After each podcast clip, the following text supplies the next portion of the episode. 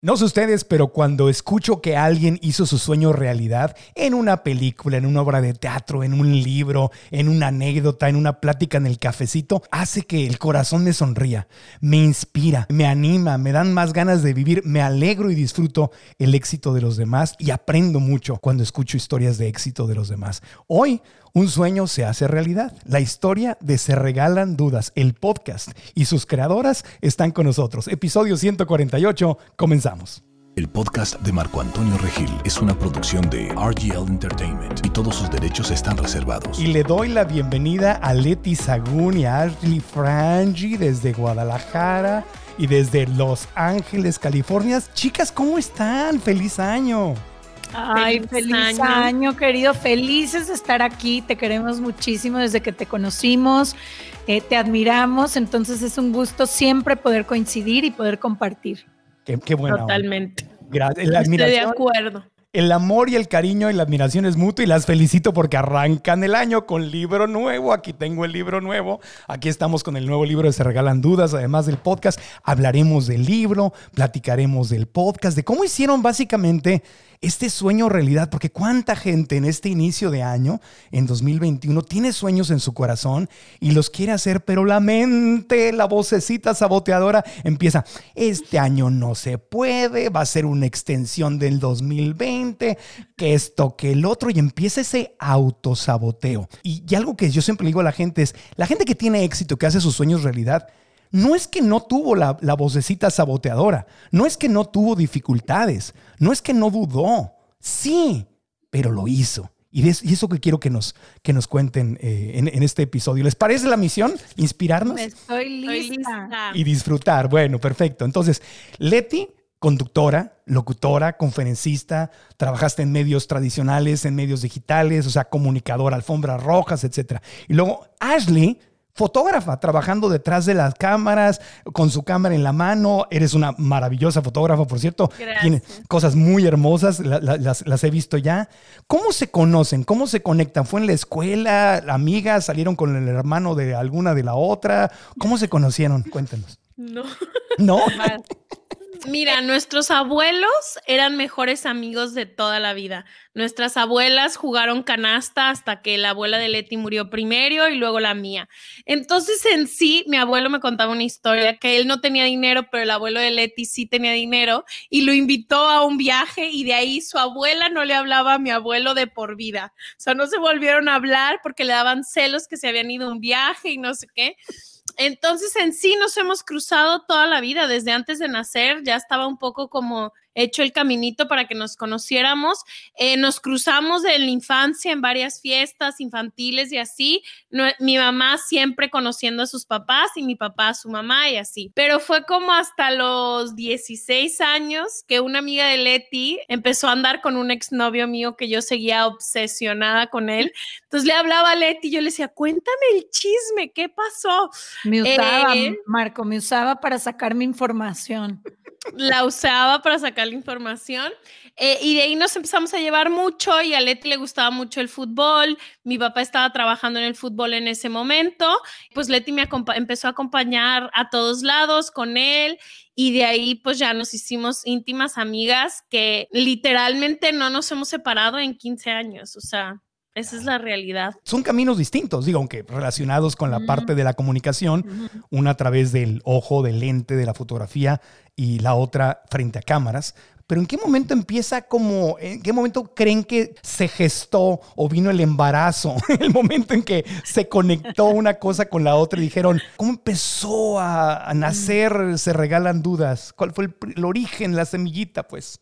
Mira, fue muy interesante porque desde este momento en que nos conocimos, que teníamos 16 años, que apenas es el momento como que te vas descubriendo en la vida, ninguna de las dos en ese momento teníamos claro qué íbamos a hacer. Yo estudié una carrera que no tiene nada que ver con lo que hago, Ash había decidido meterse a estudiar filosofía, que tampoco tenía nada que ver con lo que acabó haciendo, y como que empezamos a ser un poco la mejor amiga, pero también eh, la, como el apoyo más grande de la una a la otra en los caminos que estábamos por, por iniciar. Yo como tú dices, hacia el mundo de la comunicación, Ash hacia el mundo de la fotografía y a ambas nos costó muchísimo trabajo, esfuerzo y años poder eh, lograr conseguir lo que tanto nos proponíamos. Entonces, cuando por fin Ash empieza a consolidarse como fotógrafa y yo como conductora, estábamos de alguna u otra forma en el mismo medio y siempre decíamos, tenemos que hacer algo juntas, pero no encontrábamos qué.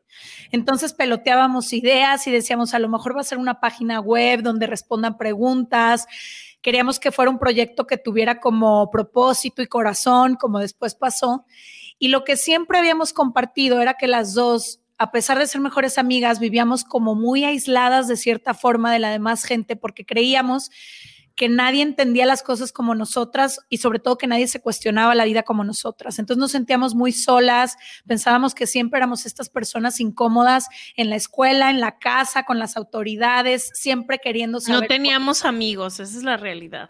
Sí teníamos, pero no como a profundidad, ¿no? Como que éramos muy sociales, pero por encimita. Y algo que compartíamos las dos, siempre nos ha encantado la educación las dos eh, fuimos muy amantes de estudiar, nos, nos, gustaría, de hecho, estamos buscando seguir estudiando y de informarnos. Entonces, constantemente nos compartíamos cosas de cualquier cosa y el medio que usábamos para informarnos ambas eran los podcasts. Entonces, cada una teníamos nuestros tres, cuatro podcasts favoritos, siempre en inglés. Y un verano le rompen el corazón a Ash eh, termina su relación de seis años, me habla y me dice, necesito que vengas porque no me puedo parar de la cama, me voy a instalar adentro de su cama, las dos así de que no nos pudimos parar de la cama. Y hablando de esto, dijimos, ¿y por qué no hay podcasts en español? ¿Por qué todo el contenido de calidad que nos gusta siempre lo tenemos que escuchar en inglés, sabiendo que hay muchísimas personas que no pueden tener acceso porque no hablan el idioma? Y fue cosa de 24 horas para decir, hay que hacerlo, a ver, métete a Google, ¿qué se necesita para grabar un podcast?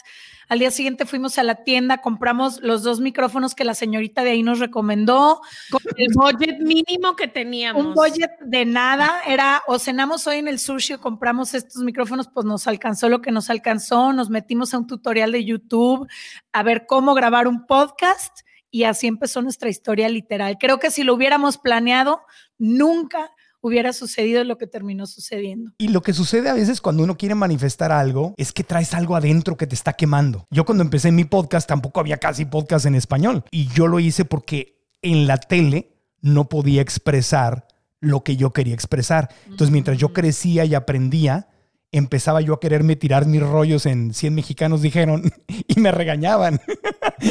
me decían, oye, espérate, pues es un programa de concurso, no es una conferencia, tranquilo.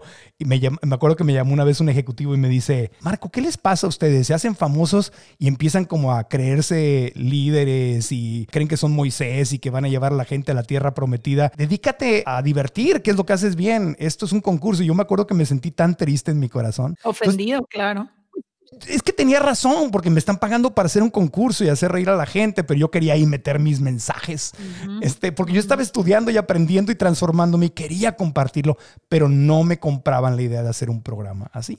Entonces, a mí me quemaba las ganas de compartir, de hablar de libertad financiera, de salud emocional, de crecimiento. Decía, ah, estas herramientas quiero que las tengan todos. A ustedes, ¿Qué les quemaba? Porque siento que era lo mismo, como que, que atraían algo por dentro que querían compartir. ¿De dónde venía la motivación? ¿Cuál era la preocupación? ¿Cuál era esas, la ansiedad o las ganas de decir, queremos compartir el mensaje y por qué. Cuéntenme de eso. Creo que es diferente para las dos. Creo que Leti siempre ha sentido una pasión que me recuerdas mucho a ella. Te iba a decir al principio, pero dije, todavía no es momento.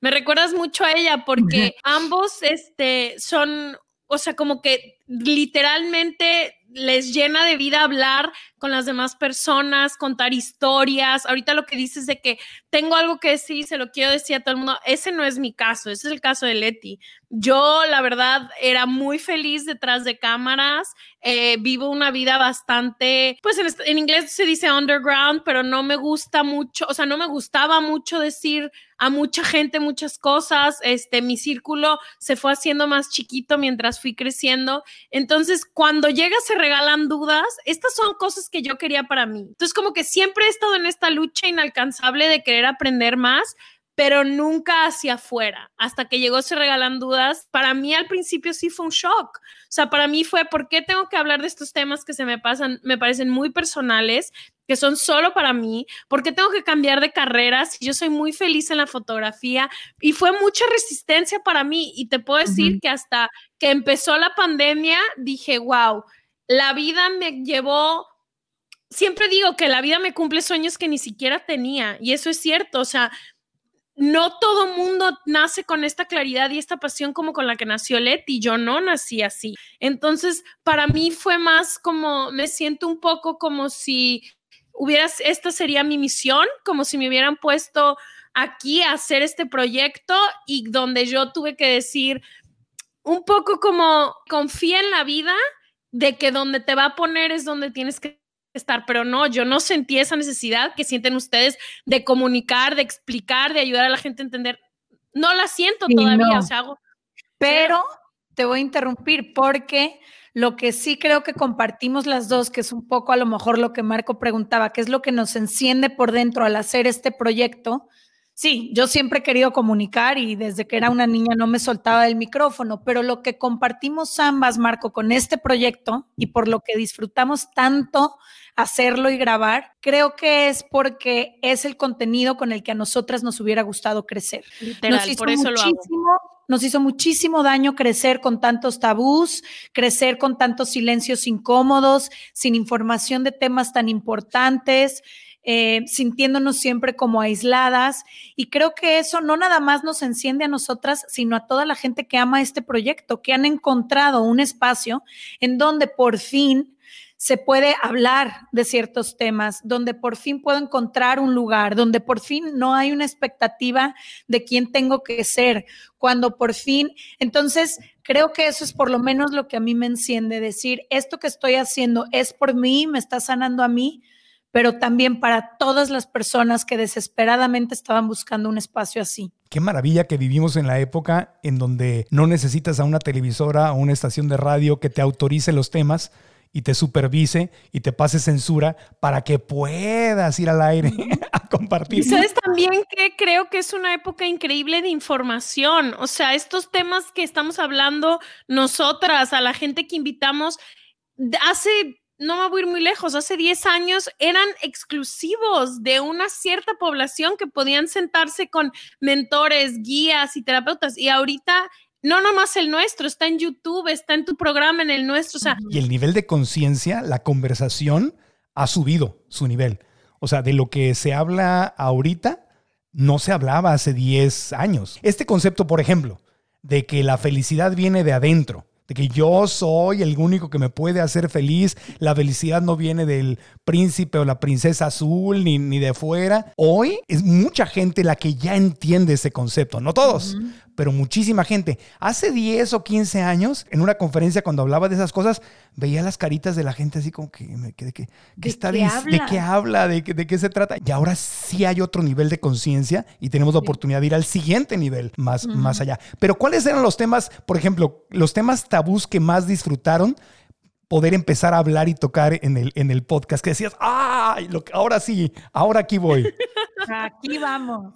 A mí me ha gustado mucho hablar del tema de sexualidad por lo mismo, porque fue un tema eh, del que no se habló, pero sobre todo del que tenía información muy equivocada durante mucho tiempo.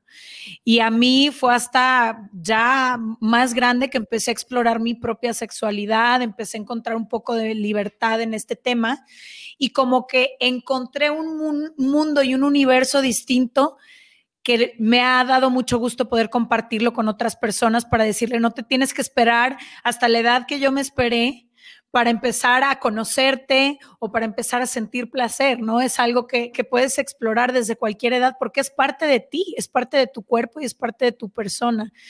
Eh, pero en general creo que todos los temas, cada uno tiene algo especial, pero si lo pienso ahorita, creo que el de la sexualidad me ha dado mucha libertad. Ya, yo, estoy eh, con muchas ganas. No sé si el libro de Se Regalan Dudas lo voy a leer en orden o en desorden, porque aquí tengo ya marcado lo, de, lo del beso. ¿Cuál es la pregunta del, beso? ¿Qué sientes? ¿A qué sabe un buen beso? ¿A qué sabe un buen beso? Ese es el primer episodio que me voy a leer. me, está buenísimo. Está buenísimo. Escribieron hermoso. Pero no lo leas si no tienes con quién darte un buen beso en el COVID, porque vas a acabar el capítulo diciendo que me vengan a besar. Casi acabo con las series de Netflix, nada más las veo y digo, bésenme. Nadie, nadie. Oye, y a ti, Ash, ¿cuál fue el tema que más te comía y que dijiste, por fin puedo hablar de esto en Se Regalan Dudas? Mira, creo que una de las cosas con las que crecí, que en mi casa fue muy normal y en la casa, desgraciadamente, de muchas de las personas que me rodeaban no era esto del tema de ir a terapia, de hablar de la depresión con nombre, apellido, síntomas, eh, de hablar de la ansiedad como realmente se siente como un trastorno mental. Entonces, creo que para mí poder invitar a no solo terapeutas, pero invitar a más gente que psicólogos y todo, que puedan explicarnos esas cosas que viven adentro de nosotros, que las experimentamos tan de cerca, que las experimenta nuestra gente cercana y poder darle a la gente, porque a veces no tenemos ni el vocabulario, o sea, decirle a alguien, es que estoy deprimido. No, levántate, todo va a estar bien. Pues va en contra de lo que realmente es la depresión. Entonces, no sé, creo que para mí el tema que más he disfrutado es hablar de eso, de salud mental, de hablar de que, qué cosas son normales y qué no, cómo ayudar a la gente a tu alrededor con este tema y sobre todo cómo poderle poderlo hablar. Creo que fui muy afortunada de poderlo hablar a mi, en, mi, en mi casa, pero aún así a los 17 años tuve una depresión que nadie se dio cuenta a mi alrededor y con todas las herramientas posibles. Entonces, no sé, creo que todo el tema de salud mental para mí es súper ratificante cuando alguien me dice, oye, escuché el podcast de la depresión y fue la primera vez que me di cuenta que tengo tres años en depresión. Creo que eso para mí, uno, para educarme más, pero también para darle el vocabulario a las personas que nos escuchan, decir, toda esta información existe, está a tu alcance y que no se te va a acabar el mundo ahí. O sea, que hay forma de salir de la depresión, de la ansiedad y demás. Creo que ese es mi tema favorito a tocar. Y cuando de repente viene la ola de comentarios de gracias, yo necesitaba escuchar eso, a mí me pasaba lo mismo y todo. Cuando leen los comentarios, no se les alegra el corazón y dicen, oye, valió, valió la pena este, haber, haberlo hablado. ¿Qué siente cuando leen los comentarios de la gente que les sirve y le sacan todo el jugo al tema que tocaron? Yo he llorado mucho. Cuando llegan todos estos mensajes, se me, es demasiada la emoción que siento, sobre todo porque a lo mejor es un tema de merecimiento que sigo trabajando, pero me cuesta trabajo a veces pensar que lo que yo digo le está cambiando la vida a alguien. Y entonces cuando leo esos mensajes acerca de nuestro libro o acerca del podcast, donde literalmente dicen, me cambiaste la vida o dejé una relación tóxica o cambié de chamba o perdoné a mi papá o por fin pude hacer las paces con mi hermano, lo que sea, híjole, no, no creo que tenga precio y me cuesta hasta trabajo asimilarlo. Te digo, es como diario volteo y le digo, Ash, pues, ¿qué dijimos? Siempre me manda mensajes. Les, entiendo perfecto. No, no les, no les pasa de repente que escuchan un podcast que ya grabaron hace meses o ya pasó y se escuchan y dices tú misma, oye, oye, andaba yo inspirado, andaba, eso que dije, me, tengo que hacer caso. Oye, está muy bueno. No, o sea, te ha tocado escuchar una grabación de ustedes, les ha tocado automotivarse, autorresolverse un problema. Oye, eso que dije me acaba de servir a mí al escucharme meses después. No, y sabes qué, yo de repente escucho los temas que por los que me estoy atorando otra vez. Tipo, hay uno que habla sobre las heridas de la infancia, así, y el otro día dije, ay, me falta este capítulo, déjamelo oírlo. Y oigo, no para escucharme a mí, pero para escuchar a la otra persona y digo de que ya lo había entendido, ¿por qué no lo estoy entendiendo de nuevo? Pero ¿sabes qué te iba a decir de lo cuando nos dan las gracias y eso? Yo... Eh, no me había dado tanto cuenta hasta que fue nuestro tour al principio del año pasado y me traumé, o sea, esa es la realidad. Me quedé en shock de la gente que nos abrazaba, que llegaba a decirnos cosas, nos abrazaban y yo lloraba y luego se la pasaba a Leti y Leti lloraba y así, porque este proyecto también nos ha cambiado la vida a nosotras. O sea, también cuando me dicen, es que se regalan dudas, me cambió el, la vida yo también. ¿Qué tal? O sea, porque al final del día, la gente con la que nos sentamos a platicar, las cosas que hacemos, realmente, y puede parecer muy cliché, pero sí las hacemos desde el neta del corazón. Entonces, a mí también me ha cambiado la vida desde que empecé Se Regalan Dudas. Y cada martes, hoy grabamos un capítulo que me voló los sesos y fue como, wow, claro que también me cambió la vida. A usted, a la gente que nos va a escuchar también. O sea, no sé, es como muy recíproco el decir de, verdad, a mí también me la ha cambiado la vida. Es un poco mi sentimiento. Qué hermoso. Y hay que, y hay que abrazarlo. Hay que, aunque, ¿A quién le importa que suene cliché?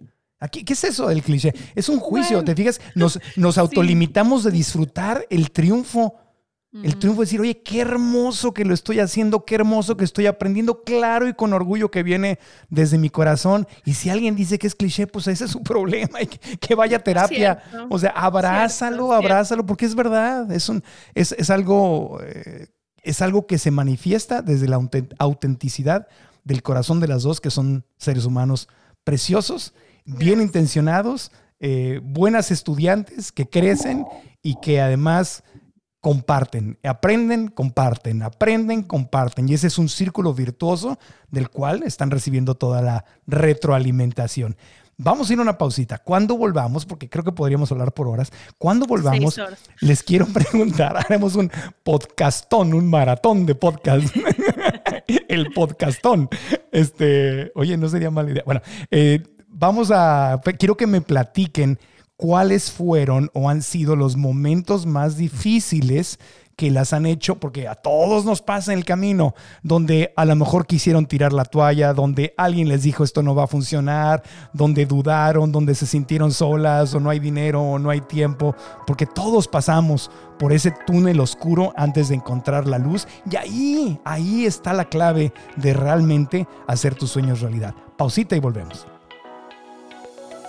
Antes de seguir con el podcast de esta semana que me está encantando, quiero decirte que a nombre de todo mi equipo te deseo de verdad un feliz nuevo año cuando quiera que estés viendo este video. Pero en este nuevo año quiero que ganes, quiero que te vaya muy bien y si de verdad quieres descubrir cuáles son las razones por las cuales muchas personas no cumplen sus sueños, se ponen metas en el nuevo año, se ponen resoluciones, pero para finales de enero, en febrero ya tiraron la toalla. ¿Quieres saber cuáles son esos errores para que no los cometas? Bueno, hemos creado una nueva masterclass, nuevecita, nuevecita. Se llama ¿Cómo lograr lo que quieres en este nuevo año? Está en marcoantonioregil.com y aquí vamos a hablar de esos errores para que no los cometas y de las tres áreas de tu vida en que te conviene trabajar, que, te, que, si le pones atención y, y aumentas, aunque sea un poquito tu nivel en esas tres áreas, vas a tener más felicidad en 2021, no importando lo que esté pasando pasando afuera. Bueno, regresaremos al podcast, pero ve a marcoantonioregil.com y dale clic ahí a la clase gratuita para que te inscribas y nos veamos y bajes tu cuaderno de trabajo, tu PDF, para que hagas tu autodiagnóstico, te prepares para la clase, la disfrutes y que este año ganemos y crezcamos juntos porque lo podemos hacer. La cosa es saber cómo. Ve a la clase, es gratis, ahí te espero y ahora regresamos al podcast. Leti Sagún, Ashley Frangi, las creadoras de uno de los podcasts más exitosos de habla hispana en el mundo, que se llama Se Regalan Dudas. Y es un honor tenerlas hoy en el programa. Chicas, chicas, chicas, es hermoso hablar del éxito y de sueños hechos realidad, pero especialmente cuando entendemos que detrás del sueño hecho realidad hubo días oscuros, hubo momentos de duda que es donde mucha gente que nos está escuchando puede estar ahorita con un sueño en su corazón y la mente la está saboteando y te dice que no se puede. A veces es alguien incluso cercano de la familia, amigos que se te acerca y dice, ¿cómo crees? ¿Estás loco? ¿Qué vas a andar haciendo? Eso no funciona. ¿Les, les pasó? A ver, cuéntenme, platíquenme. Uh, uh, uh. te contáramos. Que pues cuéntanos. Pues Venga. Mira, ¿empiezo yo? Claro. Dale. Ustedes, Creo que mi historia como de dificultad vino antes de Se Regalan Dudas. Yo cuando llegué a Se Regalan Dudas, para mí fue como que caer en blandito en un proyecto que amo, en el que podía hablar de los temas que yo quisiera, que fue abrazado desde la primera semana de forma increíble por nuestra comunidad, pero que fue también el resultado, como tú dices, de 10 años previos donde me sentía remando contra corriente. Desde el día uno que yo me, decidí a lo que quería hacer y a, ir por, mis sueños, empecé a encontrarme con dificultades. Primero, no tener el apoyo moral ni económico de mi familia ni de ninguna persona a mi alrededor más que de Ash y de otra persona en ese entonces. Me tuve que separar de todas las personas que conocía, llegar a una ciudad en la que no conocía a nadie, no había estudiado la carrera en la que quería ejercer. Em, no me dedicaba a eso, no sabía ni por dónde empezar. Y cuando por fin quise empezar, tú sabes cómo es la televisión, Marco, me dijeron que no 30 veces, me cerraron la puerta en la cara una y mil veces, estuve a punto de tirar la toalla, perdí relaciones, personas que amaba muchísimo porque estaba ofuscada con conseguir mi sueño y con mi éxito profesional. Eh, me perdí de muchas cosas también personales, cosas que eran importantes para mí, de mi familia, de mis amigos porque siempre mi prioridad se convertía el trabajo. Eh, y fueron 10 años duros, duros, la verdad, esa es la respuesta. No tuviste casa por años al principio. No tuve casa muchos Vivías años. en los sillones de todo mundo. Sillones, me costaba trabajo pagar la renta, a veces no tenía ni para comer, entonces se me presentaron ahí ángeles en el camino que me compartían un poco, pero como que sí me hacía cuestionarme como, ¿hasta cuándo? ¿Cuánto es tu amor por esto y cuánto vas a poder resistir más tiempo? A lo mejor tienes que hacerle caso a tus papás y tienes que tener un plan B y dedicarte a otra cosa que sea más fácil. ¿Cuál es el momento más oscuro que recuerdas?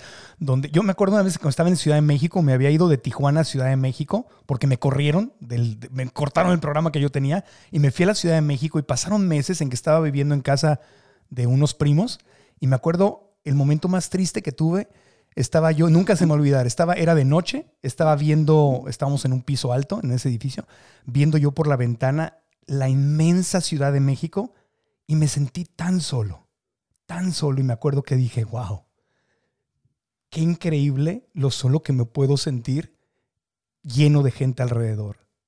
¿Cómo la voy a hacer en esta jungla? ¿Cómo me voy a levantar? ¿Cómo voy a salir adelante? Y veía por la ventana y no sabía ni cómo y tenía una problemas económicos y, y 20 mil cosas. Y, era, y me sentí tan, tan, tenía mi corazón tan apachurrado y una incertidumbre. Leti, ¿cuál fue tu momento más angustioso? Me dieron ganas de llorar porque es muy parecido al tuyo.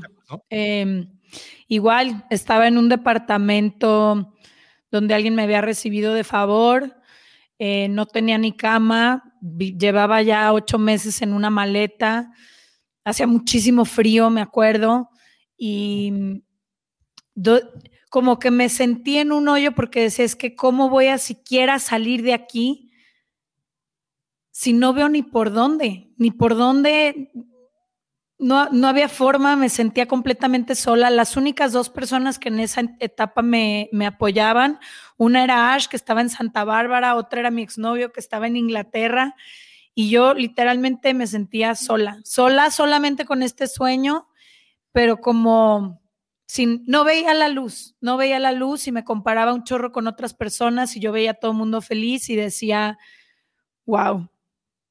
Y creo que eso, y una vez que las personas que yo más amo en el mundo me estaban diciendo todas las razones por las que yo no debería hacer esto. Y como quién te dijo que eras buena, por qué te quieres dedicar a esto, todo. Y volteó mi hermana de 13 años y de 13 años, imagínate, y les dijo a todos, oigan, yo acabo de ver una película de no sé qué y me di cuenta que los únicos que apoyaban a quien quería cumplir su sueño eran su familia. Imagínense, Leti, que ni siquiera su familia la puede apoyar. Y como que todos se quedaron helados y yo empecé a llorar y dije, ¿cómo una niña de 13 años a veces tiene más sabiduría que todos nosotros? Y también ese momento como que me acuerdo y se me parte otra vez el corazón. Porque te habló con la sabiduría, te, te habló con la sabiduría, yo también te amo. Eh, te habló con la sabiduría de su corazón, de su compasión, uh -huh. de su inspiración. A veces, mientras más adultos nos hacemos, el ser, la mente va matando al corazón, ¿verdad? Va, uh -huh. va, matando al amor, justamente, que es una de las preguntas que hacen en su libro. Y, y, a veces una niña, un niño ve con más claridad. Tu hermanita te vio con esa claridad. Uh -huh. Qué hermoso, ¿no? Ash, tu turno. Momento, momento, momentos difíciles, dificultades, momento más triste, más desesperante. Eh, te voy a decir algo. Mi historia es diferente a la de Leti porque yo he tenido el apoyo incondicional de mis papás. Económicamente y moralmente no ha habido un sueño que no se me haya cruzado por la frente que mis papás no sean los más apoyados, a como les ha dado la vida, mi papá económicamente y moralmente sin entender que es un podcast, pero de eso fue la foto, ¿cómo que quieres estudiar foto? Pues cómo se hace eso, pero foto del evento, foto cómo, no estoy entendiendo, o sea, mis papás han sido unos guerreros en cuanto a darme las posibilidades, he tenido ese privilegio. Eh, pero creo que hay dos momentos muy oscuros. Terminando la carrera, me fui a vivir a Nueva York y ganaba, vamos a decir que 10 pesos y mi renta costaba 7 y para comer me quedaban 3 y, y uno se me iba en el metro y otro en el celular, entonces no tenía celular, me conectaba a los wifi mientras iba caminando porque no me alcanzaba para pagar el celular, esa es la realidad. Em, y me se me congelaba la cara porque todos los que vivíamos en el mismo departamento de Nueva York no teníamos para pagar eh, la calefacción. Y no sé, creo que el haber crecido extremadamente privilegiada y pasar a la realidad de millones, eh, para mí fue un golpe fuertísimo, que ahora lo agradezco muchísimo, ahora puedo apreciar, ver muy claro el privilegio y la fortuna que tuve de crecer en donde crecí, pero en esa época para mí fue súper fuerte. No tenía amigos, trabajaba de 9 a 9 y no conocía a nadie. Nueva York para mí fue súper ruda. Vivía una depresión, estaba lejos de mi novio, estábamos a larga distancia. Hice poquititas amigas que tenían un estilo de vida que yo en ese momento no podía pagar. Entonces me iba a las al primer, o sea, me echaba una chela y bueno, pues yo ya me tengo que ir porque no me alcanza para seguir a lo que van a ir a hacer. Nueva York es muy caro. Entonces creo que eso, creo que pasar esos años donde no sabía si la iba a poder hacer para la siguiente renta fueron muy duros y el otro fue justo antes de empezar Se Regalan Dudas. Diario digo que Se Regalan Dudas me salvó porque yo me regresé a LA por la pareja con la que estaba y cuando corté, cuando empezamos, empecé a darle más a la terapia, todavía no había empezado Se Regalan Dudas, eh, yo decidí terminar esta relación y me quedé sin nada, literal otra vez, sin amigos, sin familia, este, con un sol en el departamento donde vivía. Reconstruir la vida es muy complicado y empezar una vida que no me sentí orgullosa de la vida que estaba viviendo. Esa es la realidad. Ahora que veo todo, digo, sí fui muy feliz haciendo lo que hice durante muchos años, pero ahora soy más feliz. O sea, ahora realmente viene de un lugar desde el corazón. Entonces creo que más bien para mí las dificultades han venido con tenerme que reinventar contra mí misma, porque yo me decía en mi cabeza, solo puedes ser fotógrafa. Ya te costó 10 años, ya estuviste 10 años en Nueva York luchando, ya le dijiste a todo mundo que eres fotógrafa. Ya, ¿cómo se te, en qué momento se te ocurrió que tú podrías hablar en un micrófono y decir algo? O sea, no. Y fue un proceso, pregúntale a Leti, el primer año de Se Regalan Dudas lo sufrí contracorriente porque yo no, yo decía, no es que yo ya soy fotógrafa, yo ya me compré esta versión mía, entonces no quería aceptarlo. Yo le decía, me decían, vamos a hacer un tour y yo, no, ¿qué tour ni qué ocho cuartos? Yo voy a grabar el capítulo y voy a trabajar en la compu y hasta ahí. Y ha sido un, ir contra mí misma, decir, claro que puedo pararme en un tour y disfrutarlo, claro que puedo dar una entrevista y disfrutarla. O sea, como que creo que mis momentos más oscuros han venido cuando yo me he resistido tanto a la vida y resistido tanto a los cambios, porque me cuestan mucho trabajo. Entonces, no sé, creo que lo más oscuro ha sido justo cuando no quiero dejar ir, cuando no me quería ir de Nueva York y estaba cerrada. Y creo que hay un punto donde tienes que dejar ir. Y creo también hay un punto donde tienes que dejar ir ciertos sueños. Ese punto solo lo conoces tú, creo. Y para mí dejar a Nueva York fue ese momento. Y después dejar ir a mi relación fue en ese momento. Pero reinventarme creo que han sido mis momentos más oscuros. O sea, el decir, pues sí, ahora voy a hacer esto y voy a salir en una portada y no me voy a quejar y voy a decir que qué bonito todo lo que me dicen y me pongo y todo porque pues qué horrible estar peleándote con tu realidad toda la vida. Ese ha sido el, reto de ir a lo desconocido. Lo desconocido es lo más incómodo y lo que la mente humana más quiere evitar, porque cree que en lo desconocido no va a sobrevivir. Sin embargo, como ustedes lo saben, lo desconocido es donde los milagros suceden. Clave. La gente que está escuchando y dice, yo estoy ahí, ahí donde estuvo Leti, donde estuvo Ash, yo estoy ahí en ese momento. Tengo algo en mi corazón que se quiere manifestar, pero no sé ni cómo hacerlo. Y mi mente me dice, y mis tíos me dicen, y, el no, y la gente me dice. A veces te lo dicen con ganas de protegerte. Claro, claro. Ojo, Marco, ahorita yo, ya que pasaron los años, ya que he logrado, veo que las intenciones de la gente que me decía todo eso no eran más que desde el amor, desde quererme cuidar. Tenían unas ideas de lo que era el medio de la televisión que decían, esta es una niña, porque era todavía una niña, y se va a ir a meter a la, a la cueva del lobo. Y está tan decidida. No estaban tan equivocados. no, y te digo la verdad, sí es, sí es verdad, sí es la cueva del lobo. Pero ojo, también es la cueva del lobo en un hospital y en la política y en todos los lugares donde hay concentración de poder y de éxito y de dinero y de fama y fortuna hay lobito en todas partes. hay un lobo para cada tamaño de sueño. Entonces, pero no por eso no vas a salir al bosque. ¿no? Entonces, te lo dicen con buenas intenciones. Qué bueno que lo reconoces y lo sabes. Pero también te lo dicen desde sus limitaciones personaje. Desde su historia, proyectan sus miedos en ti y hay que tener mucho cuidado. Pero ¿qué consejo? Si quieres, vamos con Leti primero, luego con Ash, en ese orden contaron la historia. ¿Cuál es el consejo que le darías, Leti, a alguien, una niña, un hombre, una mujer que está frente a ti, te dice, Leti, ahí estoy, amiga, ahí estoy. Ese día, ahí estoy yo ahorita con esa frustración en mi corazón. ¿Qué le dirías? Ay, em, mira, me ha servido muchísimo un libro que se llama Libera tu magia de Elizabeth Gilbert porque también me ayudó a replantearme, Marco, lo que es el éxito y la felicidad para mí. Si yo estaba tan obsesionada con conseguir este éxito profesional, también era porque yo me imaginaba que se iba a ver de una forma muy específica cuando llegara ahí, que siento que es lo que te pasó a ti en la televisión. Yo dije, ya, el día que tenga mi propio programa y esté en una alfombra roja entrevistando a la gente que más admiro, ese es el día en que yo me voy a poder sentar y decir, soy la mujer más feliz del planeta. Y me di cuenta que no necesariamente, que la felicidad corre por una cuenta muy distinta y que verdaderamente sí es mi pasión comunicar y contar historias, pero ahora lo hago por razones muy diferentes a las que tenía hace unos años. Entonces, lo que yo le diría mucho a la gente es, fíjate cuál es la razón o qué es lo que crees que vas a conseguir cuando llegues a ese sueño que tú te imaginas.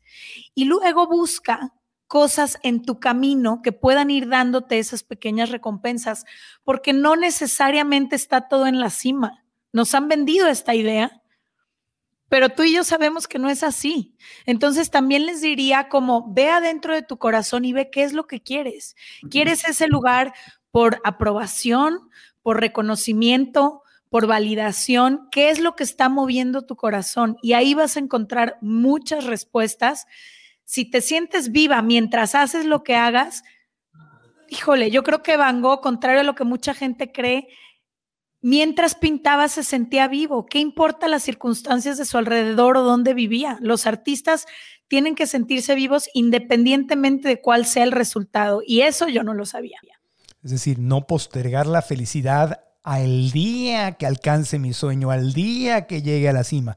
¿Cómo ser feliz hoy en el camino y en, el, proceso? Y a lo mejor te das cuenta que no vas a llegar a conducir 100 mexicanos dijeron como sueñas, pero que quizás puedes no sé, comunicar lo que tú haces de otra forma y en otras redes y todo, y entonces ya no te sientes frustrado toda la vida porque no conseguiste el sueño que te imaginabas, que tú y yo lo conseguimos, pero sabemos que somos muy afortunados y que es un porcentaje mínimo, pero si encontramos la dicha en lo que hacemos todos los días, independientemente de la plataforma, creo que cambian muchas cosas y además entender que puedes hacer tu sueño realidad y una vez que lo hiciste realidad te puedes dar cuenta que no es la esencia de lo que estabas buscando, que fue lo que le pasó a Jim Carrey. Jim Carrey dice mucho eso, que ojalá que todos pudieran probar la fama y la fortuna, o sea, el dinero y la fama, para que se den cuenta que ahí no está la felicidad.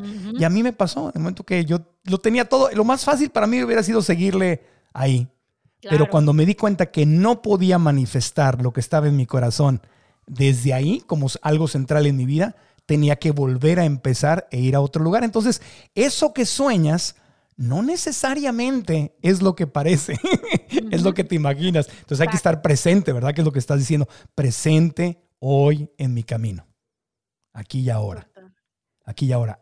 Ash, ¿tú qué le dirías a alguien que yo te dijera, Ash, ¿cuál fue tu secreto? Porque no creías en ti, no te creías esto, preconcebido una imagen de ti, como que hiciste un personaje que dije, esto es Ash, Ash es la fotógrafa, no sé qué, y te casaste con eso. ¿Cómo le diste la vuelta para desconectarte de un personaje que tú escribiste y creaste y que te estaba limitando de realmente abrir las alas y volar a donde el viento, la vida y el universo te llevaran? ¿Cómo le hice? Muy bien acompañada, la verdad. Creo que se lo debo a Leti, pero también a nuestro team y a toda la cantidad de terapeutas en los que busqué una respuesta y guías y videos y libros y todo, porque dije, o sea, eso era mi consejo, que no tienes que vivir la vida que no te guste. O sea, como que creo que nos muchas veces nos hemos comprado como esto es lo que me toca hacer, esto es lo que me dicen mis papás o esto soy lo que yo ya dije, que fue lo que a mí me pasó. Yo ya dije que soy fotógrafa y pues ahí me voy a quedar. Y creo que el consejo sería que tenemos la capacidad de reinventarnos cuantas veces queramos y necesitemos y que solo venimos a la vida a vivir una vida para nosotros y de la cual nos sentamos orgullosos. No importa, yo sé que en el momento es horrible que tus papás volteen y te digan, no la vas a hacer, no vas a hacer, pero no importa, o sea, como un poco como decir, tú veniste, tú ya escogiste esta vida, tú ya veniste a hacer las cosas que te vibran en tu alma, o sea, eso ya está. Si decides hacerlo de buenas y bonito y luchando y con ganas y todo, el camino te va a recompensar. Si no, vas a vivir la misma agonía que se vive luchando por el sueño. O sea, como que creo que tener esa posibilidad de reinventarte y de vivir la vida que te dieron o te diste, o sea, sin importar si eres trabajas en una empresa con 450 mil otras personas o eres una persona que trabaja, eres una ama de casa o eres una mamá, lo que sea.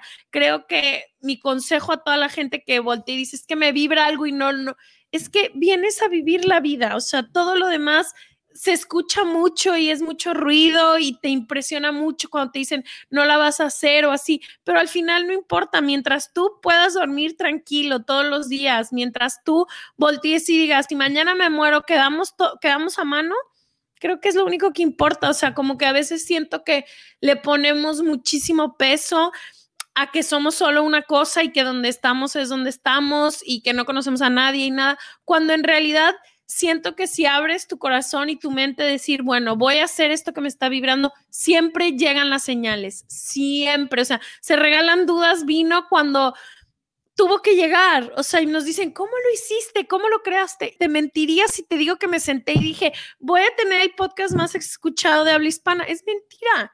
Es mentira. yo quería un proyecto que nos hiciera vibrar a mí y a Leti. El podcast fue lo más barato que pudimos hacer con el menor presupuesto posible y fue lo que se hizo. O sea, como que también creo que confiar en la vida y confiar que si tú estás abierto a seguir ese llamado que tienes adentro de ti, la vida va a ir proviendo. Y me encanta el libro que dijo Leti porque eso habla mucho de decir, ¿cómo puedo ir caminando hacia mis sueños mientras vivo una vida de la cual esté feliz dentro de ella. Entonces, no sé, creo que son esas dos cosas, como reinventarte y no tener miedo a decir, ya había dicho que quería ser fulana, pero ahora fíjate que quiero ser sutana o quiero hacer esto. Y la otra es que esta vida es para ti, para vivir, sin importar lo que, ojalá te acompañen los tuyos, pero si no encontrarás a nueva gente, nuevas familias, nuevos amigos, it really doesn't matter. Te aplaudo esa flexibilidad y esa apertura que, que tienes. Y aunque, y aunque de repente me, me, da risa que tú dices, es que Leti habla muy bonito. Obvio, Leti habla muy bonito, pero sí, sí, te has escuchado. O sea, habla, acabas de hablar con una pasión y con una autenticidad preciosa. Entonces, Gracias, Marco. te invito a que, a que, que también te valores mucho. Porque, o sea, yo conozco a muchos profesionales que dan incluso conferencias que no hablan como tú. hablas con tu corazón y hablas hermoso. es la voz del corazón. Y exactamente es lo que nos gusta a los seres humanos, que alguien nos hable con la verdad, con el corazón, así tal cual, como va. No, no rollos. Literal, como va. Cómo va, cómo va, cómo va. Simplemente quiero que cerremos el podcast para que preparen lo que, lo que vayan pensando.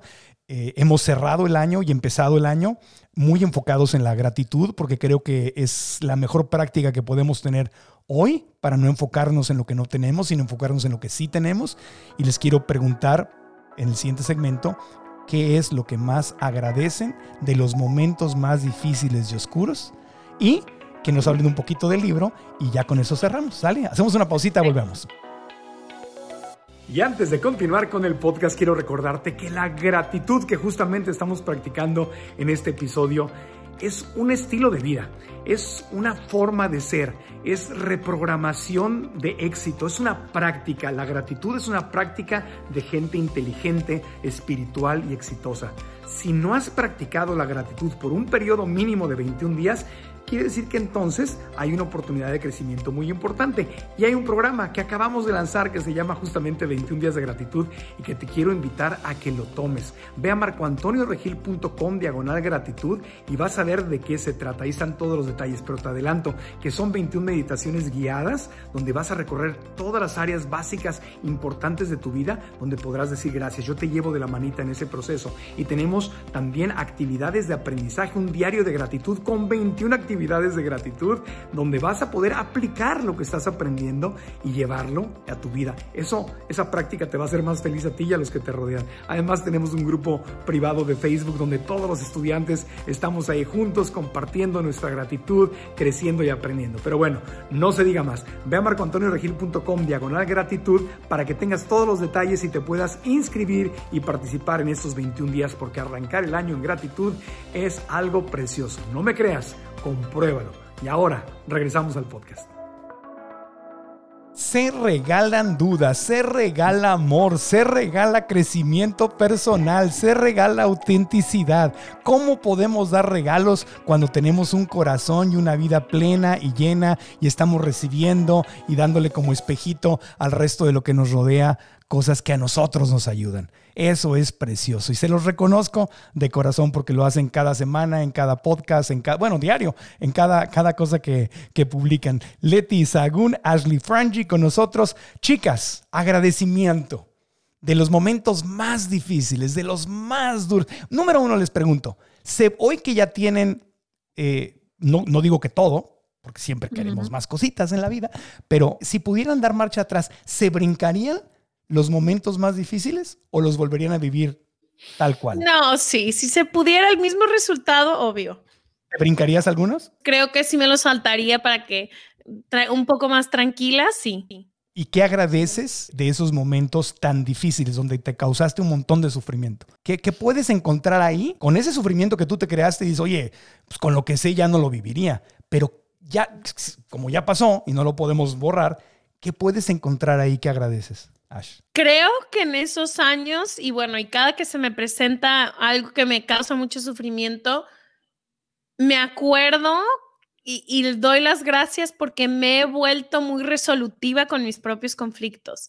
O sea, ahora el otro día, últimamente he estado pensando mucho, tipo, que ya están más grandes mis papás y pienso en su muerte y cuando se mueran mis papás tal, y digo, voy a poder. O sea, como que he aprendido de esos momentos que que si estoy encontrando mi felicidad, si practico la gratitud, si estoy sanándome, si soy una buena estudiante, como tú dijiste el otro día, hay solución para casi todos los problemas en la vida. Eso es lo que he aprendido, que, que se puede que se pueden manejar casi todas las mareas, o sea, no va a pasar nada. Eso es un poco lo que he aprendido. ¿Y puedes decir gracias por esos momentos?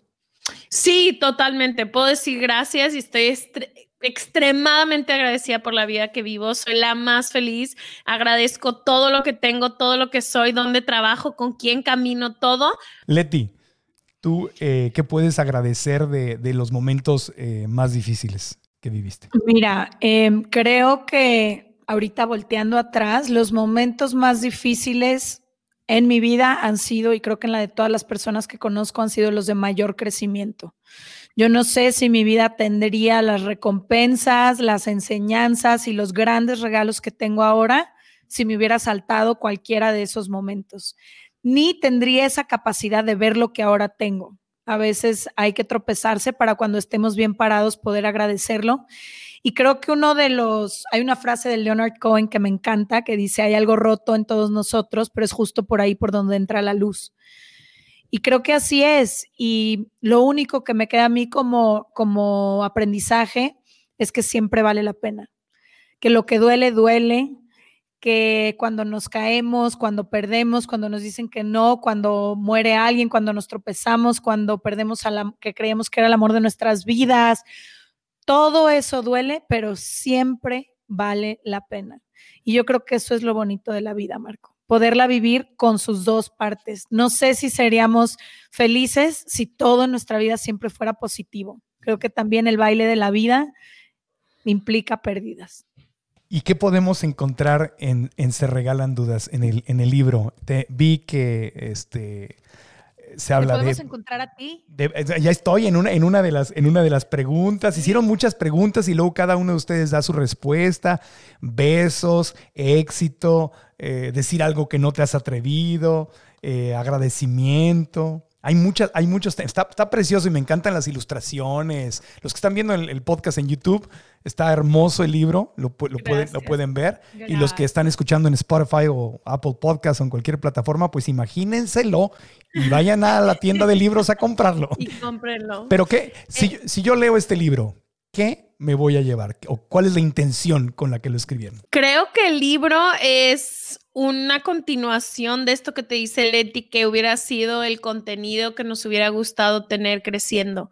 Creo que si hubiéramos tenido esta perspectiva, hay, nos llegaron 60 mil, 160 mil respuestas que leímos una por una, Leti y yo, eh, de todas las edades, profesiones, países, géneros y demás. Y creo que este libro es lo que nos hubiera gustado tener, es tener todas estas perspectivas de estas preguntas que creemos que para nosotros son esenciales. Y, y, este libro es esa utopía de poder conocer a gente de todo tipo completamente diferente a ti y ver qué opinan de la misma cosa o cuál es su duda o su respuesta alrededor de la misma cosa en momentos divididos, que estamos viviendo una división en el mundo, ¿verdad? Tan fuerte, que hoy, hoy, en, hoy tener la capacidad de simplemente de escuchar y entender al, otro punto de vista es, básico. Leti, adelante. Ha sido súper enriquecedor el proceso. Son 18 preguntas contestadas por Ash, por mí y luego por un chorro de gente que nosotras eh, curamos el contenido. Pero creo que lo más bonito es eso. Tú lees la pregunta inicial, Marco, y crees que tienes una respuesta, ¿no? Por ejemplo, ¿qué mata el amor? Es la primera pregunta.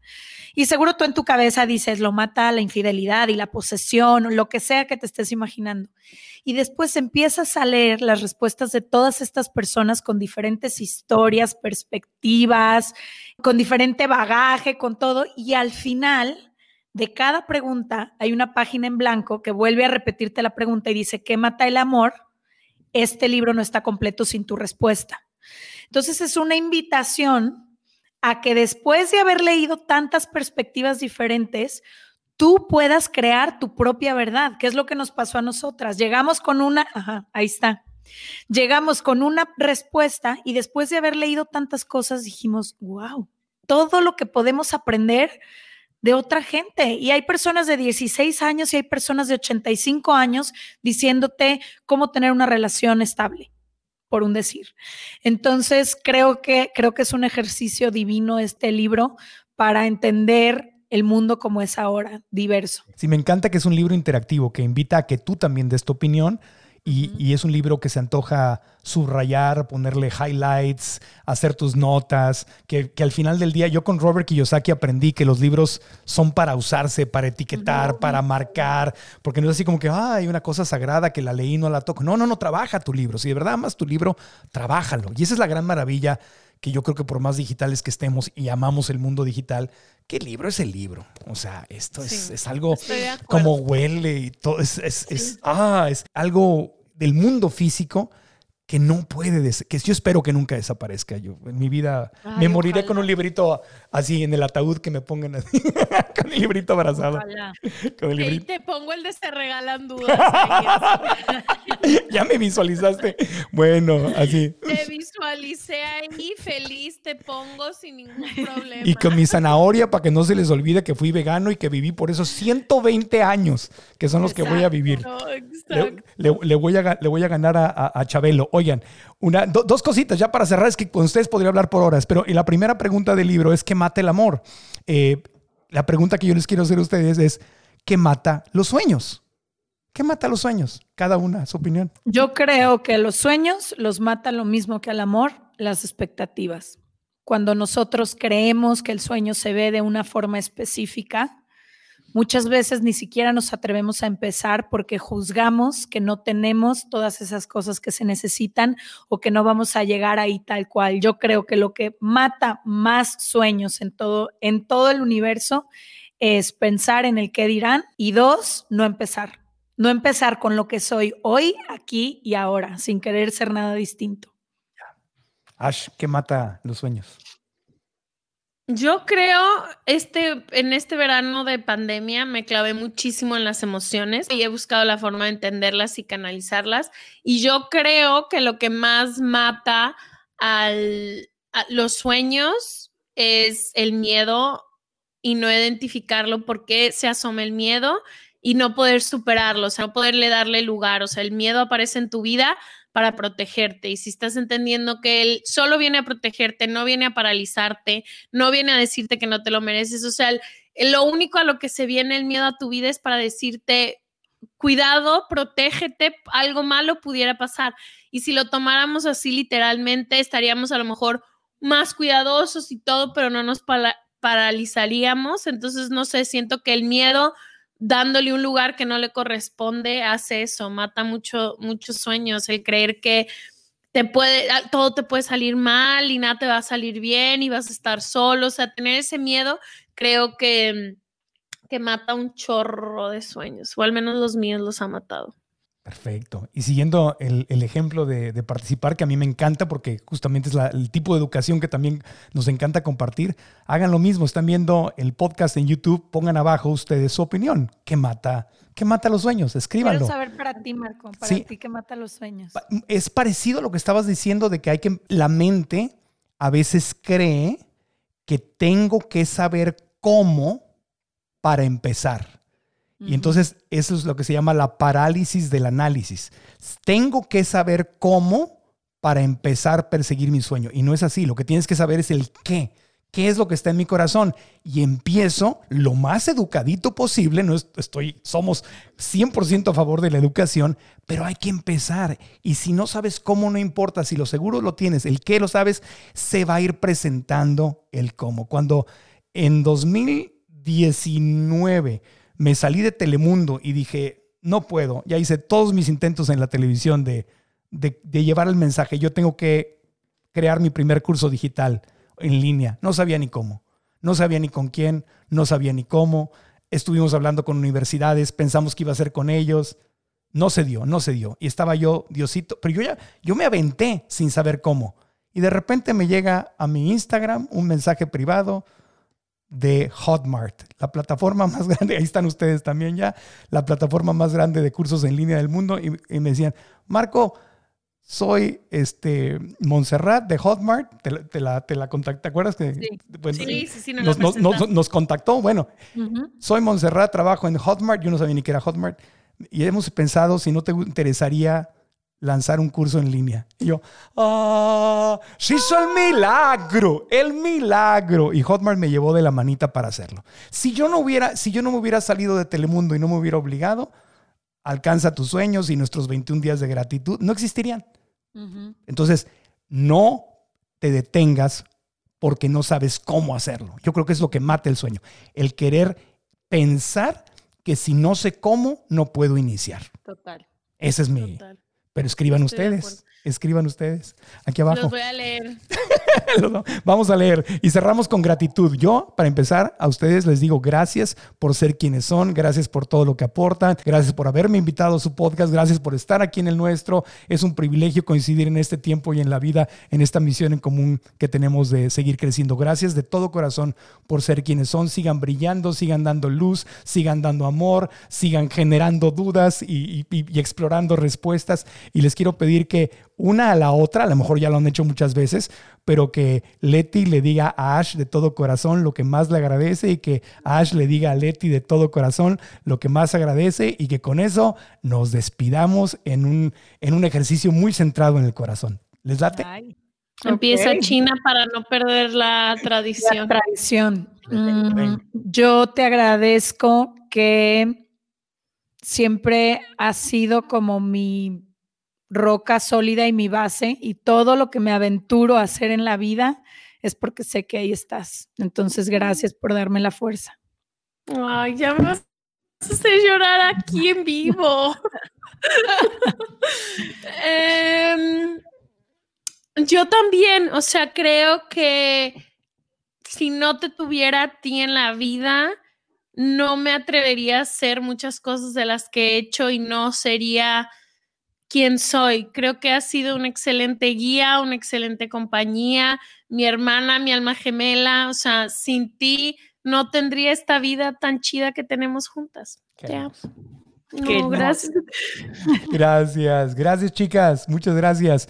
Eh, obviamente tienen millones de, seguidores, pero si acaso aún no siguen a Se Regalan Dudas, ¿en dónde las pueden encontrar? ¿Dónde encuentran el podcast, el libro, eh, la cuenta de Instagram, todo? ¿En dónde las puede seguir toda la gente? Estamos en todas las plataformas, Facebook, Twitter, Instagram y TikTok, como arroba se regalan dudas. Y toda la información de nuestro libro, porque ya distribuimos en el mundo entero, América Latina, Estados Unidos, México. Todo está en serregalandudas.com, diagonal libro. Y ahí puedes encontrar el audiolibro, el digital o el físico. Exacto. Y el podcast en todas las plataformas de audio en las que se escuchen podcast nos pueden encontrar. Ahí están, encuéntrenlas, denle sus reseñas, las cinco estrellitas. De paso, nuestro también denle las cinco estrellitas. Suscríbanse si no se han suscrito, si están en el canal de YouTube, suscríbanse y activen la campanita para que les lleguen las notificaciones y denle un like. El tiempo breve que se toman para hacerlo para nosotros en los podcasts y en estos contenidos nos ayuda muchísimo porque hay una cosita que se llama algoritmo y hace que se multiplique cuando ustedes participan. Así que háganlo y gracias gracias de todo corazón. Fue un gusto haberlas tenido. ¡Feliz 2021! Gracias, Marco. gracias, Marco. Gracias. Besos. Hasta la próxima.